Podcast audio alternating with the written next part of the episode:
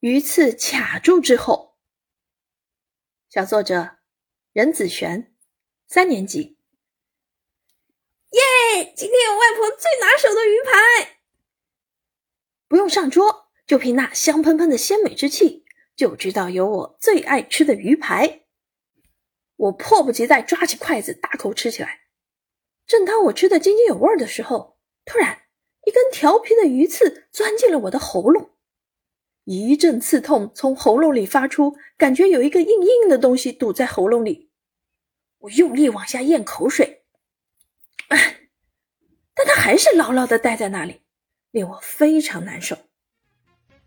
妈妈、姥爷、姥姥都急得像热锅上的蚂蚁，他们一会儿拿着手电筒照喉咙，想看看鱼刺到底在哪里；一会儿让我吞米饭，希望可以借此把鱼刺咽下去。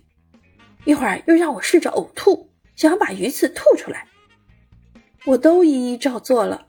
可是花了九牛二虎之力，鱼刺似乎纹丝不动，依然在我喉咙的某个角落里安安静静的躺着。我暗自祈祷：“鱼刺大仙，拜托了，您高抬贵手，赶紧出来吧。”最后，妈妈只好带我去了医院挂急诊。来到耳鼻喉科诊室，医生叔叔打开头上的灯，用压舌板压住我的舌头。我特别紧张，闭着眼睛，微微冒汗的手紧紧抓着裤子，心里直打鼓。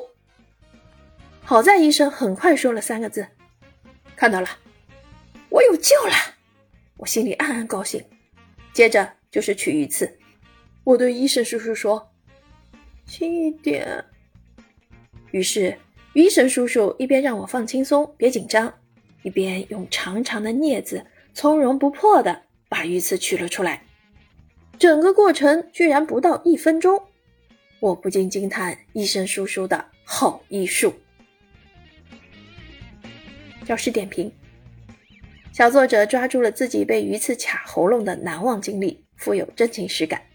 文章文字流畅，结构清晰，用生动细腻的动作描写。这是形象的心理活动，将鱼刺卡住的原因以及鱼刺卡住后一系列的措施写得很具体，细节刻画得很精彩。